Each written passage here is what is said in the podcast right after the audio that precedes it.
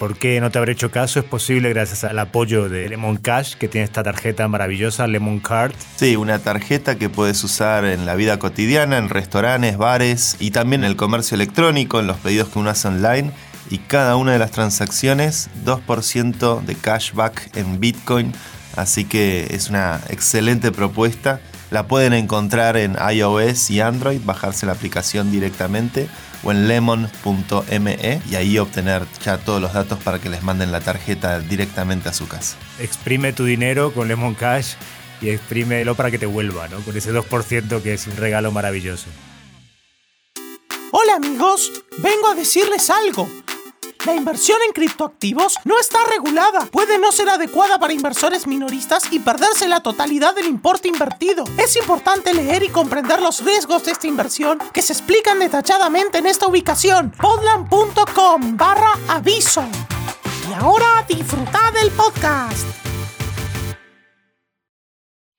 Julio de 2022. En uno de los restaurantes más exclusivos de Madrid, se celebra una reunión entre los mayores agentes monetarios del mundo. Al final de esa mesa alargada, cargada de comida, bebida y olor a puro, se encuentran el euro, el dólar, la libra esterlina, el yen y el franco suizo. Oye, dólar, ¿cuándo decías que venía tu amigo?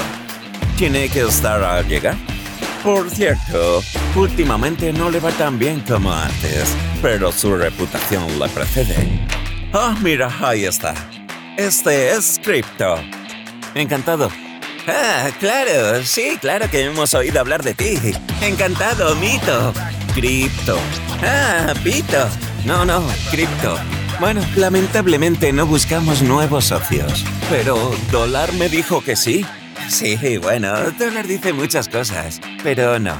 Muchas gracias. Nos vemos pronto. Y ten cuidado al salir con el bordillo. Gracias. Procuraré no caerme. Amigos, aquí reportando en vivo desde el Bear Market, una nueva emisión de ¿Por qué no te habré hecho caso? donde diseccionaremos un poco de la realidad económica que estamos atravesando en este momento en los mercados criptos. ¡Oh, Dios de osos! ¡Dios mío! ¡No van a comer los osos! ¿Por qué no te habré hecho caso? Un podcast de Santi Siri en el que te contamos todo sobre el mundo cripto. Dirigido por Hernán Zin y producido por Podland, la revolución del podcast. ¿Te acuerdas, Santi, de aquel programa de Calabró que hacía el Contra? Sí, Que- me acuerdo perfecto. Para gente en España o la gente más joven que no lo vio, aparecía un famoso Sí, y es, ¿no? Y, le llevaba la contra a todo lo que decía. Sí, aparte lo desconocía, como que venía, como si viniera Shakira y dice, pero vos, vos me suena tu cara, no sé qué, la ninguneaba y era como, la verdad que era muy bueno, era muy gracioso. Hoy voy a adoptar ese papel aquí. Me voy, a- voy a encanta. hacer de anticripto. o- Abogado del diablo. Abogado del diablo, exactamente.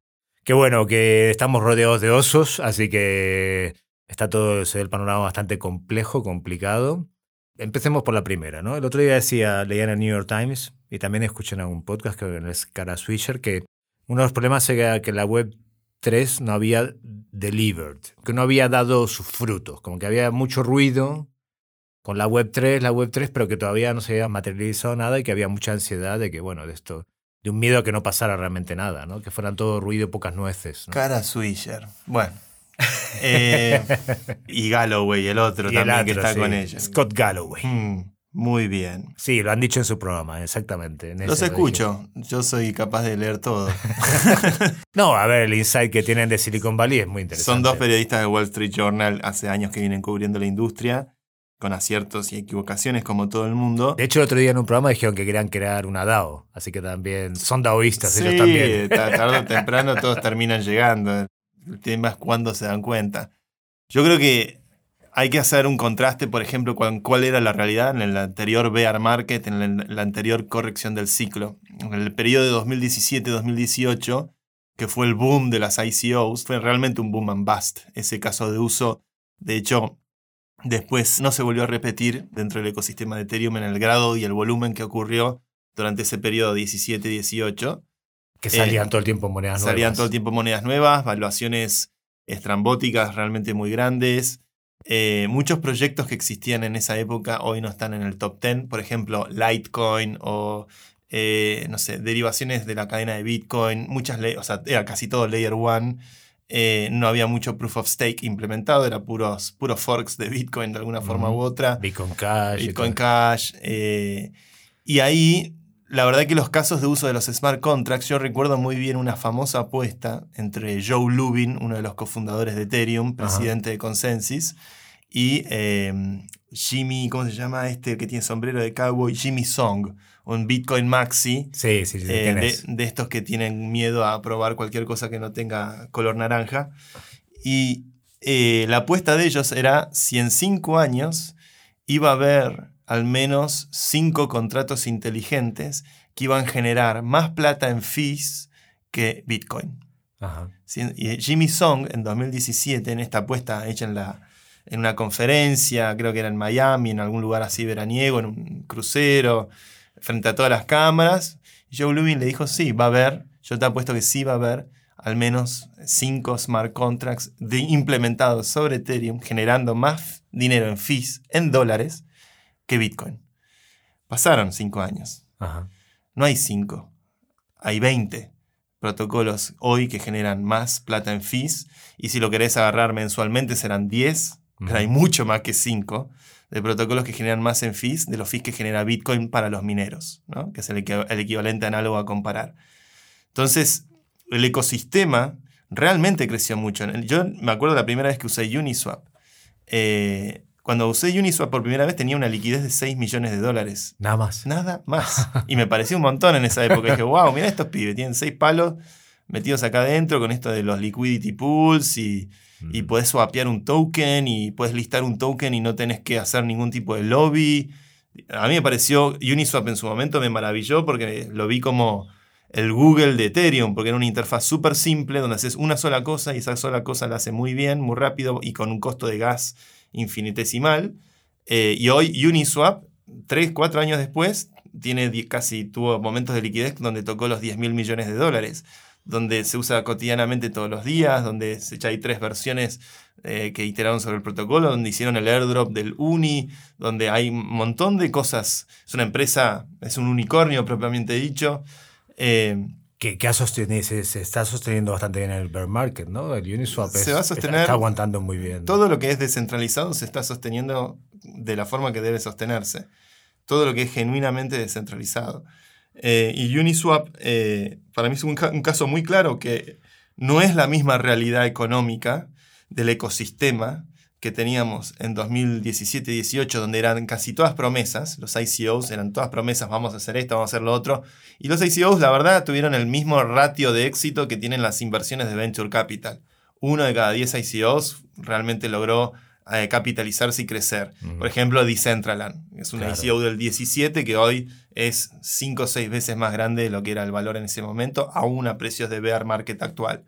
Entonces, el ecosistema lo veo mucho más diverso. Después tuvimos en el 21 el caso de uso de los NFTs, donde también hay una multiplicidad de aplicaciones, donde hay un aspecto cultural. Obviamente, eh, en el juego de la especulación hay una altísima volatilidad y se generan estas inmensas subas que también terminan pagándose con estos crashes. Eh, pero yo creo que en líneas generales, mirando los fundamentals del ecosistema, es un ecosistema considerablemente más grande que 2017. ¿Qué le ocurre a la gente de Wall Street? Están siempre en la postura, ah, pero no es tan grande como el Nasdaq, ah, pero no es tan grande como, no sé, la- el New York Stock Exchange. Este, bueno, pero esto tiene 7, 8 años Ethereum. Este, el Nasdaq tiene, no sé, desde el 70 y pico. El New York Stock Exchange tiene, no sé, 100 años. Eh, me parece que, que- que también es, son ciclos de crecimiento que, que hay. Lo, lo complejo del momento actual, otra vez la variable con más incertidumbre, es la cuestión macro. Sí, la macro. Este, la es- recesión que se viene, sí sí. Claro. Bueno, ahí está el, el- la, gran, la, la palabra que nos da miedo a todos, recesión. ¿No? Tenemos la, Fed con la suba de tasas, la, suba de 75 puntos básicos, que si bien era esperada, no deja de ser una suba récord, este, que no se hacía desde hace, no sé, 30 años, una cosa por el estilo, donde se está tratando de contener el efecto de la inmensa emisión que tuvo eh, como consecuencia del COVID en masa monetaria. Eh, al mismo tiempo, la suba de tasas hace que el dinero sea más caro, el acceder al dinero sea más costoso eh, y por ende eh, ralentiza la capacidad de consumo de la gente, generando una potencia- potencial recesión. Todos los indicadores hacen que esto sea muy parecido a otros momentos donde pasó esto. Eh, en los 70, donde una inflación de casi 20 puntos y las tasas de interés subieron a la par, eh, y eso trajo una recesión. Bueno, todo indica que pareciera ocurrir o acontecer eso. La definición técnica de recesión son dos trimestres de no crecimiento, o de decreci- o sea, que, no, que, va, que deja de crecer la cosa. Eh, yo creo que esa definición técnica se va a anunciar en algún momento, va a ser una noticia. Eh, hay muchas posturas, hay, hay gente que cree que es un momento de oferta en el mercado, donde hay Bueno, el que tenga liquidez, claro. El que tenga el que liquidez. no tenga nada. el que tenga liquidez, es, es según cómo haya jugado cada uno.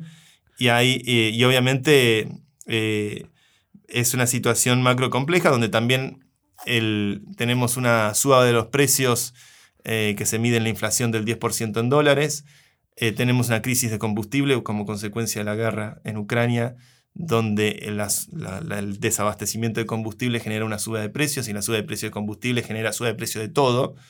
Eh, y, y pareciera ser una- un escenario complejo, eh, donde yo creo que obviamente las crisis eh, muchas veces lo que ocurre es barajar y dar de vuelta, pero seguramente esconda muchas oportunidades. A mí me parece que, que quisiera que ocurra todo esto, al menos mi filosofía siempre a la hora de, de, pensar en qué quiero eh, invertir, siempre creo que al final del día hay que invertir en el mundo en el que uno quiere vivir.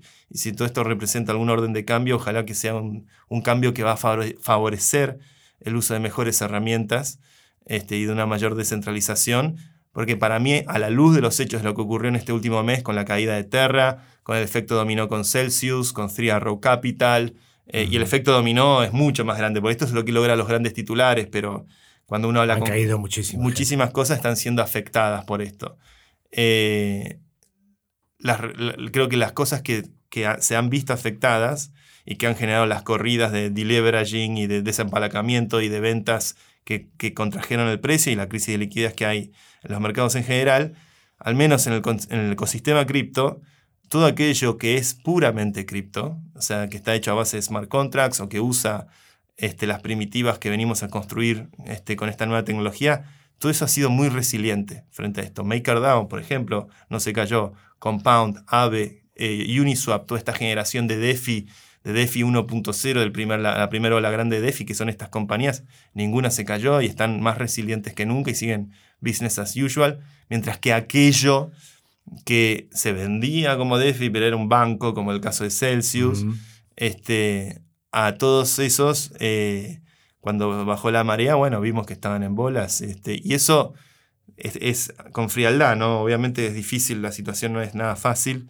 pero con frialdad uno tiene que entender que el, el juego capitalista es diferenciar experimentos exitosos de fracasos este, para poder entender efectivamente qué vale la pena y qué no vale la pena, en pos de construir herramientas y tecnologías que nos ayudan a prosperar como sociedad y como civilización. De eso se trata. Este, pero Sí, bueno, en el momento que, bueno, todos lo sabíamos, en el momento que empieza el COVID y se empieza a imprimir a lo loco, sabíamos que en algún momento habría... Nada, no, no, no es nada sorprendente. El tema es que, bueno, el COVID se ha alargado más, ha habido más que imprimir mucho más dinero, entonces hay que enfriar la economía, hay que sacar liquidez del bolsillo de la gente para que baje la inflación y eso va a ser doloroso, pues cerrarán empresas, gente se queda sin trabajo, habrá oportunidades también. Y dentro del mundo cripto también hubo una tormenta dentro de la tormenta, ¿no? Que fue la caída de Luna, la, sí. todo, este, todo este efecto Ahora, dominó, ¿no? perspectiva, suma. Cuéntame. Si yo en el medio de COVID, con Bitcoin entre, no sé, 4 mil y 6 mil dólares, Mm. y viéndole a el helicopter money que está Que está cayendo, sí. eh, lloviendo en las manos de todos, los, mil dólares que le repartió el gobierno de Estados Unidos a cada persona, a cada empresa, bueno, a las empresas mucho más, esa masa monetaria, ¿no? Si yo te digo en el 2020 que en dos años Bitcoin va a estar, no te digo a 20, a 15, este, ¿qué pensarías de Bitcoin? De- sin saber que después en el medio tú a 69, sí, sí. ¿no? Que era una buena inversión, Este- triplicado tu capital. No hay que olvidarse que la razón por la que llegó a ese precio 69 es porque efectivamente hubo un comprador y hubo gente que tiene en algún punto la sensación de, creer que eso puede llegar a valer más. Este, aconteció en su proceso de toma de decisión, no, no es que fue una ficción. Eh, ahora, claro, cambió la coyuntura, cambió el escenario y creo que cada crisis trae nuevas preguntas. COVID trajo, yo lo recuerdo muy bien, cuando Bitcoin crashó a sub 4.000, tocó 3.800, una cosa por el estilo. Este, claro, era la- había una pregunta nueva que era, ¿puede la humanidad tolerar una pandemia? ¿Qué, qué significa un- una pandemia? ¿De dónde vino este? No sabíamos nada que era, que era este virus, qué, era lo que sucedía. Este, bueno, hoy tenemos otra coyuntura también compleja con nuevas incógnitas, un conflicto en Europa, este, una, la inflación como consecuencia de la impresión desmesurada. Eh, pero bueno, es, es, es eh, en los mercados hay que keep it real, ¿viste? Hay que, es- al final del día lo que tratan de hacer es interpretar la realidad de los hechos eh, y de ahí la, fuerza que tienen como para poder interpretar la realidad. No, y muchas veces los mercados, sobre todo, no sé tanto el de cripto porque no lo conozco como tú lo conoces, pero los mercados financieros amortizan mucho antes las cosas de que pasen, ¿no? Eh, si, si la recesión está pensada que va a llegar o la bajada de consumo ya en Estados Unidos está pasando, pero se espera que después de las elecciones del midterm realmente ahí sea la caída, ya los mercados la están amortizando ahora. En el Nasdaq se ha visto y quizás cuando empiece eso ya empiecen a subir de vuelta, ¿no? Como pasó Sí. en 2008, como pasó en 2012 aquí. Digamos, va- los mercados van un paso por delante viendo, bueno, va a pasar esto y, y- y se caen antes que, no en el COVID, que sí que fue en tiempo, en tiempo real y en tiempo continuo, pues nos tomó a todos por sorpresa, pero... Pero bueno, es una coyuntura. Otra pregunta aquí de- de- del contrarian, del, del, del- del- de tal. A ver, hemos pasado, habíamos usado la analogía, creo que en otro, en otro episodio de, en, el año 2000 fue la Super Bowl de las .com y en ese momento el Nasdaq tenía 3 trillones, 3 billardos para hablar en español, y de- hubo el crash de las .com y pasó a, un trillardo, a, un billardo, ¿no? A mil, eh, y, aquí ha pasado un poco lo mismo. Este año fue la Super Bowl de, de, de la- las cripto, ¿no? Había muchos anuncios de cripto y de, crypto.com, Coinbase aparecían todas ahí y de pronto ha bajado una bajada del 80% como pasó con el Nasdaq en, hace el año 2000, ¿no? Eh, en este sentido, que el mercado en el que estamos todos invertidos de cripto y que, que todos, todos creemos por una razón idealista, pero bueno, también por una razón, están ahí nuestros ahorros, ¿no? Y nos preocupa, eh, haya pasado de 3 trillones a menos de un trillón, estemos, no sé cuánto estamos ahora, ¿eso se puede recuperar, Santi? ¿Va a volver la liquidez?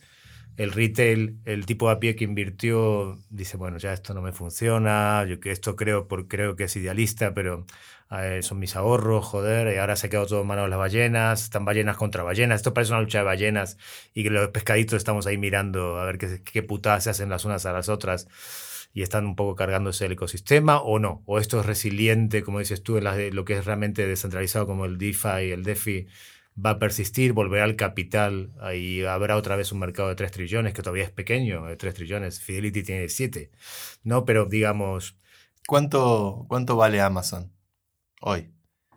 No tengo ni- la mitad de la mujer de Jeff Bezos que lo regaló y la otra de Jeff que le quedó la mitad y que está de, su una nueva juventud. Dos trillones, dos trillion, más o menos lo que valía toda la, la .com, este, o casi toda la .com en los 2000, y eso es solamente una compañía nacida en esa época. Probablemente sumarle otro trillón de Google, otro trillón o dos trillones más de Apple, dos trillones más de Microsoft. Eh, el sector tecnológico en la época de las .com, si bien vivió un crash, esa época ayudó a tejer una infraestructura de fibra óptica eh, que permitió luego la comunicación de banda ancha, que permitió luego el crecimiento de los mercados de consumo de comercio electrónico, eh, de búsquedas de internet, de publicidad online, de, de- de- De redes sociales. de redes sociales, de medios, que fue consecuencia de la inmensa capacidad de capitalización que hubo en los 90 y hasta el año 2000 cuando ocurrió el, crash. Eh, creo que en cripto eh, lo que tienen las redes de, de Ethereum o Bitcoin o todas estas redes es que cualquiera puede construir sobre ellas. Y todavía no dimensionamos el hecho de que no hay como como ocurrió con Internet, no hay nadie que te está exigiendo un permiso o- o te está frenando la posibilidad de poder innovar. Todos pueden innovar, como ocurrió con Internet, en esa Internet primigenia de la, de la comercialización de la web del medio de los 90 y los 2000, que después vino la ola de la web 2.0 que tuvo que ver con toda esta web de, de contenido generado por usuarios y donde se hizo una cosa más peer-to-peer en las redes sociales de lo que era la web eh, original, que era más informativa, si querés. Eh, y me parece que, que en cripto eh, todavía el ecosistema eh, es relativamente pequeño y hay muchísimo espacio para generar mayor innovación y ese espacio se va a ir acrecentando a medida que aparezcan las soluciones eh, de escalabilidad. Yo en este último tiempo, a mí lo que me generan los bear markets, porque los viví, en, recuerdo en el... Lo que- sobreviviste. los sobreviví, sí, y fue sobrevivir, obviamente no, no es fácil. Este, este, y, uno, uno siempre trata de, todo el tiempo estar cuestionándose también las decisiones que toma. Pero justamente por eso en, el bear market me acuerdo 2016 o previo al 17 eh, de leer Mastering Bitcoin, el libro de Andreas Antonopoulos, y de estudiar cómo funciona cada parte, cada aspecto del código de, propio de Bitcoin, de cómo funciona su criptografía, cuál es la- cuáles son los fundamentos de esa criptografía, por qué efectivamente uno se puede generar una wallet este, en su teléfono y esa wallet nunca va a coincidir con la wallet de ningún otro por el nivel de entropía que tiene. O sea, las posibilidades son como una en 100 millones de, de, de años, como una cosa ridícula por la cantidad. Es como, hay fundamentos que decís, wow, esto, o sea, Ajá. realmente es gigantes construyendo sobre los hombros de gigantes, construyendo sobre los hombros de gigantes. Y en este bear market, eh, para mí no es ninguna excepción, estoy de vuelta como haciendo lectura técnica eh, y tratando de entender qué es eso que se viene, que muchos hablan al respecto. Eh, recientemente leí mucho sobre rollups, por ejemplo, que es una, particularmente una categoría que me interesa porque pienso que con Proof of Humanity podríamos hacer un rollup súper descentralizado, donde los humanos actúan como validadores de bloques. Eh, y en esas lecturas técnicas tratar de entender efectivamente cómo es que el rollup hereda la seguridad de la eh, capa 1. De la capa uno. Eh, cómo es que el rollup, por ejemplo, los rollups son como mini blockchains que guardan su verdad canónica en el blockchain capa 1. Eh, de forma comprimida están guardadas transacciones que apuntan a, a las transacciones que en efecto están almacenadas sobre capa 2, eh, pero que heredan la seguridad del blockchain capa 1 porque usan ese blockchain para comprimir y guardar eh, eh, de una forma más sintética los sucesos que ocurren en la capa 2. Eh, y dentro del mundo de los rollups, por ejemplo, tenés diferentes formas de sincronizar las cadenas. Tenés los rollups optimistas que usan pruebas de fraude, donde asumen que todas las transacciones son verdaderas a menos que alguien detecte una falsa y diga lo contrario. Pero esas pruebas de fraude, son, si bien son más simples computacionalmente, sincronizar capa 2 con capa 1 tarda 7 días. Por lo cual vos podés mover los activos de capa 1 a capa 2, pero para poder obtenerlos de vuelta en capa 1 tenés que esperar 7 días. Ajá. Aunque, por ejemplo, mira cómo se desarrolla la industria, existen eh, bancos que te van a dar liquidez para que obtengas Que te tu- lo adelantan. que te lo adelantan a cambio de una comisión. Hop Protocol, por ejemplo, hace eso, que es un protocolo bastante importante, viene creciendo, que te hace, te permite hacer retrieval de tu Ether por anticipado pagando un fee, eh, entonces no tenés que esperar los siete días. Y empiezo a descubrir ese ingenio de la industria. Dices, wow, mira, logran que en lugar de hacer siete días de espera, que es la forma nativa, si no querés, si no estás apurado, puedes hacerlo más rápido usando estas alternativas. Y después tenés los Zero Knowledge Rollups, que eso es lo más futurista. Eh, por ejemplo, el caso de Starknet, que es de una empresa israelí, donde Vitalik, por ejemplo, es inversor, que usan pruebas de cero conocimiento, Zero Knowledge Proofs, donde eh, no hace falta correr una prueba de fraude, sino que automáticamente lo que permite un Zero Knowledge Proof es verificar que una computación se corrió sin eh, si esa computación es verdadera o falsa, sin conocer o sin necesidad de ejecutar esa computación, o sin conocer el contenido de esa computación. Simplemente te dice, sí, esto ocurrió, esto es verdadero. Eh, y las, los Zero Knowledge Proofs permiten eh, sincronizar capa 2 y capa 1 en el acto. Oh, Eh, si bien computacionalmente la implementación de los circuitos de Zero Knowledge son eh, extremadamente complejos y requieren un lenguaje de programación propio para esos circuitos.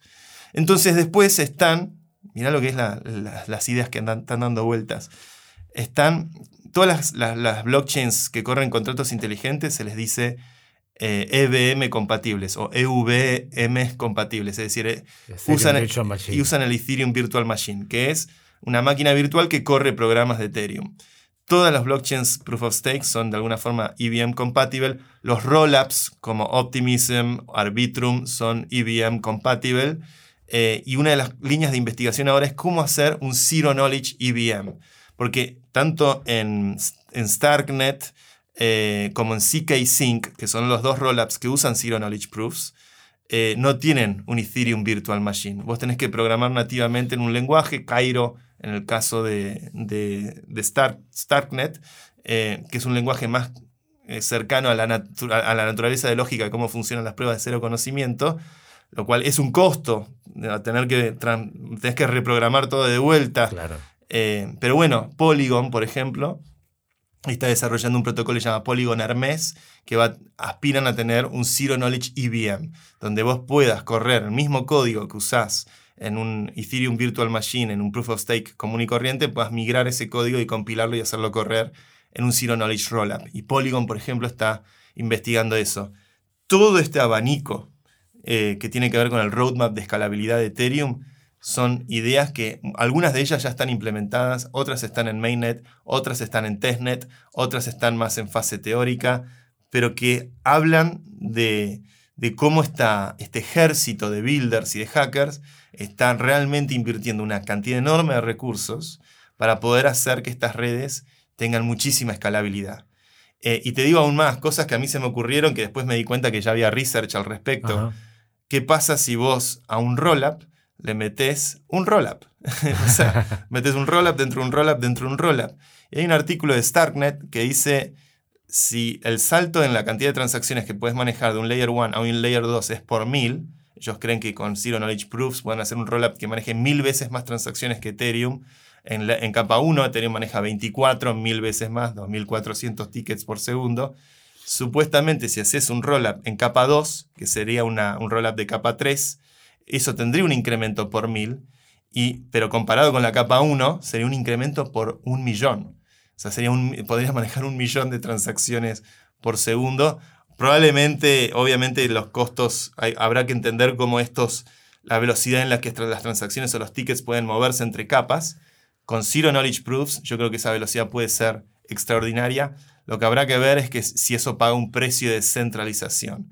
Porque para poder ejecutar Zero Knowledge Proofs hay que tener eh, máquinas especiales. Y hay que ver, yo quisiera, esto es una pregunta que tengo para los que estén escuchando que por ahí me pueden ayudar, este, cómo es la- la- los requisitos de hardware para correr Zero Knowledge Proofs. Porque yo he intentado, por ejemplo, participar del Trust Setup de, firmantes para eh, dar un hash para generar circuitos de Zero Knowledge Proofs eh, y el cálculo de mi hash que se agrega al hash de todos los demás llevaba dos días de cálculo en una supercomputadora en el cloud este, computando mi hash. Es realmente una intensidad de computación enorme la que está en juego en el uso de Zero Knowledge Proofs para que ese milagro de la criptografía moderna pueda ocurrir. Y mi pregunta es si eso no conduce a alguna forma de centralización en cuanto al hardware. Pero bueno, están estas empresas como CK5 o Starknet que están en la vanguardia de esto. Eh, y volviendo al tema en cuestión, bear market. Para mí el bear market, yo me asustaría si para mí bear market es, es algo que me daría miedo si, si no viera nadie construyendo, si no viera nadie innovando, si no viera nadie realmente pensando cómo hacer crecer esto. Eh, porque acá estamos hablando de redes que son resistentes a la censura y que potencialmente al lograr mayor escalabilidad van a lograr una parafernalia de casos de uso que nos vamos a reír de la lentitud que era el Ethereum de 2022, donde la transacción confirmada en 20 minutos. Nos Ajá. vamos a reír como hoy nos reímos de las punch cards y las computadoras, la IBM, con un disco, es- y, porque es así.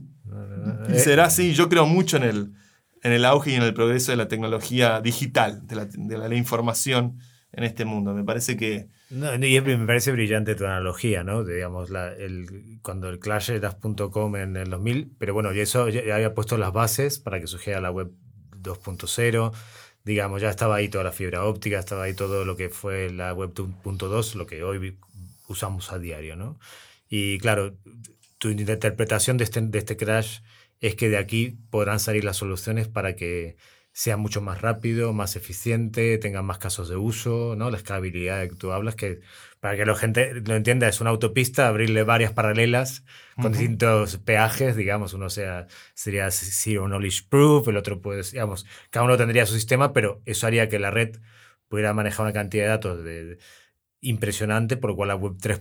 la web 3 podría ser ya realmente después del bear market una realidad muy potente. ¿no? y, y, ahí ponías también el, el, otro paralelismo me parece muy interesante. Sí, 20 años más tarde Amazon se ha hecho mierda varias veces, pero la última creo que fue en 2012, que cayó un 80%, un 90%, pero ahora vale lo que vale. Y lo mismo, lo mismo Facebook o lo mismo tantas empresas tecnológicas que en aquellos momentos, eh, bueno, no Facebook, sino las anteriores lo pasaron muy mal, ¿no? Entonces sí que hubo una catarsis, una limpia, una criba en aquel, en aquel crash y a partir de ahí empezó una etapa nueva, ¿no? Y quizás me parece una lectura inteligente este bear market, ¿no? Que estén poniendo los cimientos de lo que va, ya va a ser la, la web 3 sólida, eh, que fluye, que maneja muchísimos datos y que se puede crear sobre ella lo que uno imagine. ¿no? Y ese, volvemos a la misma cuestión, es infraestructura. Es, eh, es, esta infraestructura y superestructura. ¿no? También es como está todo eh, en formación, montándose. A mí me. Creo que los momentos de euforia que generan los mercados en alza distraen. está todo el mundo con más codicia. Con el perrito. el perrito, de cada día salía un perrito del año sí, todas las dogcoins o todas las, se la pavada del momento. Este, y es como un carnaval de, eufórico. O sea, habrá que, no sé, el día de mañana alguna civilización extraterrestre que analice la psicología de masas de los mercados. Seguramente. Porque todo el mundo compra en 64 y ahora le parece no compra 15, ¿no? Dices. Por eso los, los contrarians, ¿no? Como dice Peter Thiel, los contrarians son los que tienen algo que, para aportarle al mercado. Son aquellos que creen algo que es cierto que todos los demás creen que es falso. Este, y, si eso algo que es cierto es efectivamente cierto, entonces tenés un secreto y el secreto es algo que tiene valor en el mercado. Y, mm, vas, a conseguir que me lea el libro de Peter Thiel, aunque me cae fatal, vas a conseguir que lo lea, finalmente. Es alguien inteligente. Este, los mercados, otra cosa que dice Peter Thiel, la valorización que le dan a las cosas no tiene que ver con generalmente con lo que acontece en el presente, que tal vez los bear markets son más reactivos al presente, sino que en realidad lo que uno está queriendo invertir en algo porque está queriendo lograr o tiene la expectativa de que ese algo va a lograr mayores cash flows futuros. No son los cash flows presentes lo que hacen valiosa una compañía, sino su capacidad de generar cash flows futuros. Y las compañías digitales que en los primeros años casi siempre son altamente subsidiadas por el venture capital, este, para poder ganar market share, para poder ganar torta del mercado. Eh, y después tener una posición dominante sobre la cual puedan eventualmente empezar a cobrarle a los usuarios, etcétera, etcétera. Em, tratan de, de, en realidad, tienen las valorizaciones que tienen porque el cálculo está hecho en función de su potencial en el futuro, no en el presente. Y por eso los mercados tienden a ser predictivos e inteligentes en eso, eh, y siempre es ese, ese hecho de buy the rumor, sell the news, ¿no? Este, comprar el, rumor, vender la noticia, porque claramente el mercado siempre quiere anticiparse. Este, el sentimiento actual es, es de, obviamente de, un grado de pesimismo respecto a, los próximos seis meses, seguramente, eh, pero me parece que si uno está contemplando eh, eh, horizontes de inversión de dos o tres años, o de cinco años, o de diez años, está en cada uno, pero esa preferencia del tiempo debe designar el plan que se va a seguir eh, y en función de ese plan, bueno, actuar en concordancia. Eh, siempre es bueno también, porque las cosas a veces suben por la escalera y bajan por el ascensor, acordarse, acordarse de ir vendiendo cuando las cosas suben, y eso la verdad es que la práctica y la experiencia y los años ayudan a entender un poco esos ciclos, porque uno va recordando o actuando en función de sus acciones en ciclos anteriores. Eh, y, en función de eso creo que, sobre todo para quienes recién empiezan en esto, eh, darse cuenta que es importante arrancar con algo que lo más importante de todo puedas dormir a la noche. Este, Siempre lo decís, sí. No es- inviertas lo que no. Que no te venga un margin call como Three Arrow Capital. Yo he tenido uno en enero y la verdad que es una experiencia muy desagradable, ¿no? Cuando te dicen, bueno, tenés esto o te liquidamos, ¿no? Y dices, bueno, liquidame porque no tengo más para poner. Y eso fue el grid, ¿no? A veces el grid te hace o la euforia, ¿no? Decir, bueno, Sí. venga, dame un préstamo en Nexo o en Celsius y porque esto va para arriba Bueno, y al final.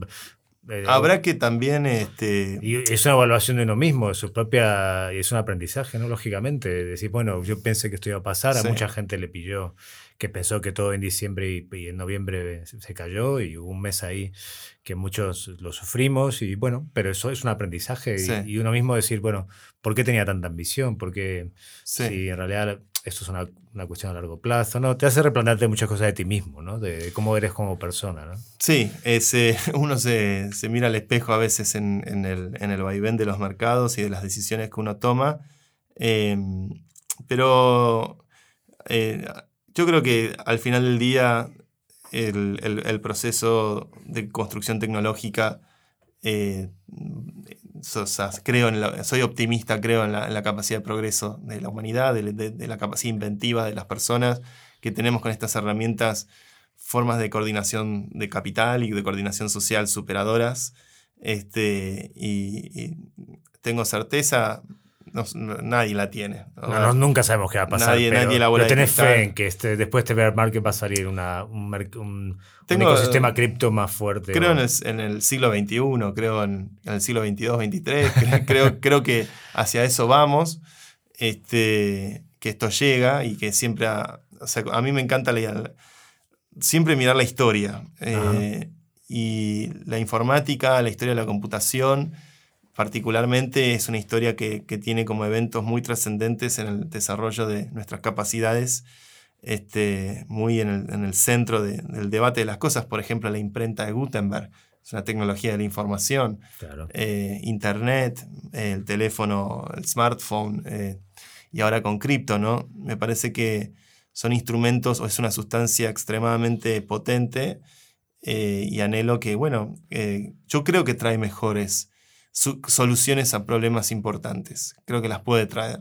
Eh, y me gusta personalmente construir desde ese lugar porque he visto el efecto de, de eso en mi país, en, en- en- en- mi industria, en un montón de gente que he ido conociendo con los años, que me ha contado historias este, donde, bueno, uno empieza a vislumbrar de que, que se- ¿por qué no? Soñar un mundo mejor es posible y la tecnología es un potencial camino a construir ese mundo mejor, literalmente construirlo. Eh, pero bueno, los mercados tienen especulación, tienen factores ah, que, interdependencias que eh, son difíciles de anular porque coexistimos en este mismo mundo. Estamos cada vez más conectados. COVID nos mostró el nivel, el grado de interconectividad que tenemos ya como una civilización global. Este, y, y- y bueno, hay que construir justamente eso, herramientas para poder atender el hecho de que estamos todos en, el mismo, en la misma nave espacial. Y una última pregunta. Yo realmente me- me- de este capítulo salgo más eh, esperanzado. Después te cobro la sesión de terapia. Sí, muchas gracias, te lo agradezco muchísimo. Entonces yo ya, ya lo- hago lo que haces tú, lo que dices tú. No mires el precio, déjalo ahí, ya volverá. Sí que sigo las últimas, porque es un mundo que me apasiona, en el cual creo, creo en la descentralización, creo en que, en que los estados son de alguna manera una, entidad caduca, de que hay muchas cosas del siglo XIX que, last- que son lastres que nos han hecho mucho daño en el siglo XX y que debemos dejar atrás, como las banderas, las fronteras, y poco a poco avanzando a nivel tecnológico lo hemos hecho, pero a nivel humano todavía no. Y creo que eso, y, que cripto da esas muchas posibilidades, la independencia financiera, la... Claro, a veces uno espera en, la euforia del, del market, del bull market, que pase ya. Ya quiero que esto me dé un resultado y ya quiero que todo aparezca. Quizás la vida tiene sus tiempos y hay que tomárselo con filosofía y, con, y cuando pierdes con estoicismo, ¿no? Y, y también siempre, como decía Marco, Marco, Marco Aurelio, memento mori, saber que Mm. no olvidarnos que vamos a morir y que en el fondo, bueno, todo esto, todo esto pasa y todo, y todo es un aprendizaje. Lo malo, yo los mejores momentos de mi vida han venido después de las grandes crisis. Este año ha sido duro para mí, 2013 también, pero después vinieron los años más felices de mi vida, ¿no? Cuando toca fondo Mm. en muchas cosas, yo en lo personal o en lo financiero o, o en la salud y después te recuperas, eh, es cuando más feliz eres, porque también recuperas lo esencial, vuelves a que es importante, la familia, la gente que queremos, estar bien, hacer lo que nos gusta, ¿no? Digamos, también cuando se va el ruido, Mm. de- y a mí me pasó, hubo mucho ruido, fue un año de mucha euforia y tal. Cuando se va el ruido y, y toca fondo en algunas cosas, es cuando dices, ¿qué es lo que me interesa en la vida? Bueno, a veces uno eh, no se da cuenta que necesita ese algo hasta que pelea por ese algo, ¿no? Hasta que lucha por eso, hasta que trata, este, hasta que uno no atraviesa un sacrificio, un desafío o algo que, que lo exige a uno, no se da cuenta tal vez cuánto desea, cuánto anhela, cuánto quiere, cuánto aspira a, a ese algo. Las crisis tienen que ver con eso, como tomar plena conciencia de qué es lo importante, qué es lo prioritario. eh, y, y gracias a eso es que uno puede darle valor a las cosas. Porque si no, uno no, no le daría valor a las cosas, si no atravesara. Y esto aplica a todo, aplica, Aplica a todo, no a cripto, sino a la- vida. al- a los mercados, al amor, aplica a todo. Sí. Este, es La así. pregunta, la pregunta que te iba a hacer ya para cerrar es, eh, digamos, yo soy, soy un convencido de cripto, del ecosistema, de, de esto, de que, de que hay entidades caducas que estamos arrastrando, izquierda, derecha, son para mí falacias que no se aplican a los problemas de hoy, que son categorías muy antiguas, siempre lo repito, que los problemas que tenemos por enfrente son la inteligen- inteligencia artificial, los desafíos, el cambio climático, y eso no, no es de izquierda ni de derecha, somos todos en esta nave espacial que tú dices, ¿no? Eh, eh, y cripto es una solución a muchas cosas, ¿no? Eh, y como es idealista, pero después me da miedo la condición humana, Santi. Mm. Me da miedo, cuando veo esta, ahora estas luchas de ballenas, que uno lo jode al otro para que caiga luna y mucha gente pierde sus ahorros, o se clavan puñaladas, ¿no? Los, los grandes fondos que han entrado, las grandes fortunas, digamos. Joder, no ha pasado otra vez lo mismo, ¿no? Que tenemos un gran invento en la mano y una gran herramienta y después resulta que esta herramienta, la es, como somos los jodidos humanos, al final terminamos usándola para lo malo, como, la, we- como las redes sociales, que podrían haber sido un elemento maravilloso, al final se convirtieron en un estercolero. Bueno, hay información buena, Pero pero... también lo son, a ver, este, no dramaticemos. no, yo te digo, no, No. Facebook que vende nuestros datos, digamos, Sí. Facebook lo podría haber hecho bien, coño. Pero bueno, yo haber hecho muy miro mucho stand-up por, por Instagram. Ajá. que es de Facebook Corporation y bueno, este, Instagram, qué sé yo, es una forma de estar en contacto con mi familia, con, con amigos, este, no puedo negar que están todos ellos usando estas redes y este, no hay que ser ideológico con todo en la vida, no, No, creo en ser Richard Stallman, ¿no? como un purista en todo, sino eh, me estaría perdiendo de muchas cosas muy lindas que las redes sociales también permiten, como estar en contacto con sobrinos o eh, tener una imagen cotidiana de mis padres o intercambiar ideas con, con- con amigos. eh, Este, o este, mirar videos de Family Guy que me hacen reír mucho, o de stand-up, este, como me recomienda mi amigo Mauro. O antes de Este, empezar este programa estuvimos escuchando a Capusotto, o videos acá de- sí, de- estuvimos viendo de- videos de que Capuzotto. nos puso Luciano Pozzi nos puso ahí unos para que nos para- eh, y eso también es un milagro de internet. es cierto, Este, es verdad. hay- no hay que perder de, de vista como las cosas que efectivamente se logran y son buenas. Tendemos los humanos a ser paranoides por el hecho de que la evolución nos hizo así mamíferos. Exacto. Eh, pero a mí me parece que hay, que hay cosas este, muy buenas en todo y, y no hay que perder de, de- de vista eso. Eh, este, es, es, eh, la condición humana tiene, a ver, en cripto hemos visto, para agarrar dos referentes, mm, formas de liderazgo muy diversas. Por un lado está Do Kwon, eh, Luna. hoy el enemigo número uno de todo el mundo, porque tenía además casi una expresión caricaturizada del, del troll soberbio, este, que se ríe de los pobres, este, sin ningún tipo de, de buen gusto a la hora de, de hacer valer su punto de vista. Y también tenemos a Vitalik, este, una persona que profesa una modestia extraordinaria, que se ríe de sí misma, que se enfoca en debatir siempre ideas y no personas, eh, que tiene muchísima empatía por lo que ocurre en países tercermundistas y con, muy desafiados como por ejemplo la Argentina, eh, y que vive como, como habla y habla como, como vive, o sea, que es una persona extremadamente coherente, donde muchos nos planteamos qué pasaría, cómo sería yo si tuviera la billetera que tiene Vitalik. Y creo que no, ver a alguien tan, tan, tan, con- tan genuino y tan auténtico y que no se deja movilizar por esas cosas, también a mí me da como la, la, no- la- la contranota ¿no? a Do Kwon, ¿no? De, wow, este es un líder que sí vale la pena. si yo no pudiera creer en los liderazgos, si yo no pudiera creer en la virtuosidad humana y pensara que somos todos unos este, cínicos que estamos siempre queriendo eh, de forma este, siniestra pensar en nada más que en uno mismo versus todos los demás y todo lo es yo contra el mundo, este, la verdad es que sería, el mundo se sentiría un lugar muy solitario. Eh, y creo que eh, la mejor batalla que podemos dar es la de construir un mundo más solidario. Totalmente. Eh, y eso se da, se da con... Creo que los buenos liderazgos saben este, inspirar eso en las personas, inspirar las ganas de querer hacer, de querer construir. Y hay otros liderazgos que, que son destructivos. Este, yo creo mucho en eso, en la, la, capacidad de los humanos para el bien, porque, bueno, por algún motivo aparecimos encarnados en este planeta y puestos a prueba, aparentemente, todo pareciera indicar que estamos dentro de un videojuego y que, bueno, este, habrá que después evaluar. Yo espero que me den la cinta después para rebobinar y poder revivir momentos en la posvida sobre, sobre qué fue todo esto.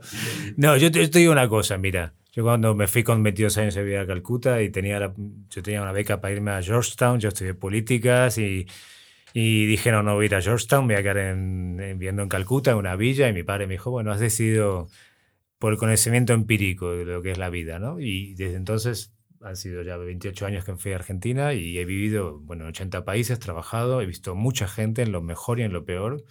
Y te digo, Santi, que el 90% de la gente es buena. El 90%, eh. de la gente es buena.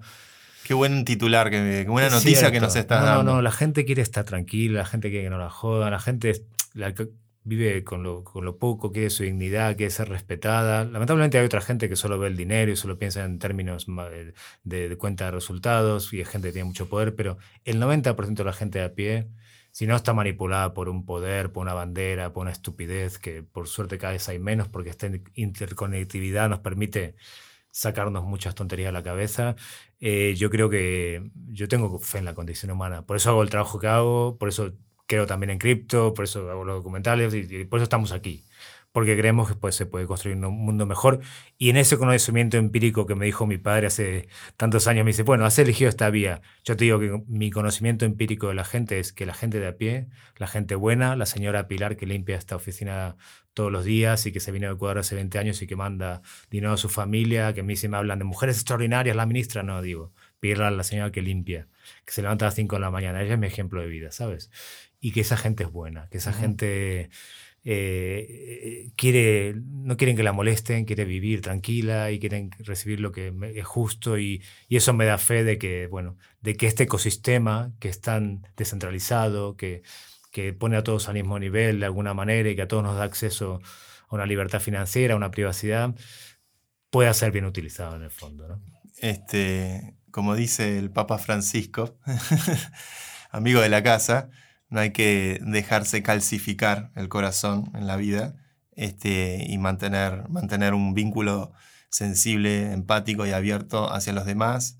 Es, me parece indispensable si el día de mañana uno quiere tomar liderazgo, llevar a salir a emprender o saber, saber salir a hacer algún proyecto, solo se puede encarar algo con, si uno va con, convencido desde el corazón y con pasión y con, y con, con buena voluntad, con, con tratando de, de, obrar con el bien. Este, pues la verdad, eh, yo creo que es un mundo muy horrible que, el que debe ocurrir en la gente que trata de, de, hacer daño. Porque al final a quien más daño termina uno haciendo si uno obra de esa manera es a uno mismo. Y creo que eso es muy importante. Y yo estoy seguro, la, la gran mayoría de la gente es buena. Este, tratemos de hacer eh, que ganen los buenos, trabajar para que los buenos puedan ganar lo más posible. Que así sea. ¡Ánimo! ¡Saldremos de pobres con esto! Si te ha gustado este podcast y quieres más información, síguenos en nuestras redes sociales arroba somospodland o en nuestra web podland.com y no olvides darle al botón seguir para enterarte de nuevos episodios. Producido por Luciano Pozzi. Investigación Lucía Lopreyato. Diseño de imagen Juanjo Contreras. Locutado por Fernando Simón. Productora ejecutiva Julia Gómez Cora. Presentado por Santi Siri y dirigido por Hernán Zin. El presente podcast no supone asesoramiento financiero de ningún tipo, sino simplemente la opinión de sus participantes. Las recreaciones en él contenidas están basadas en hechos reales pero son fruto de la ficción de los guionistas y del equipo artístico de Podland. Podland, la revolución del podcast.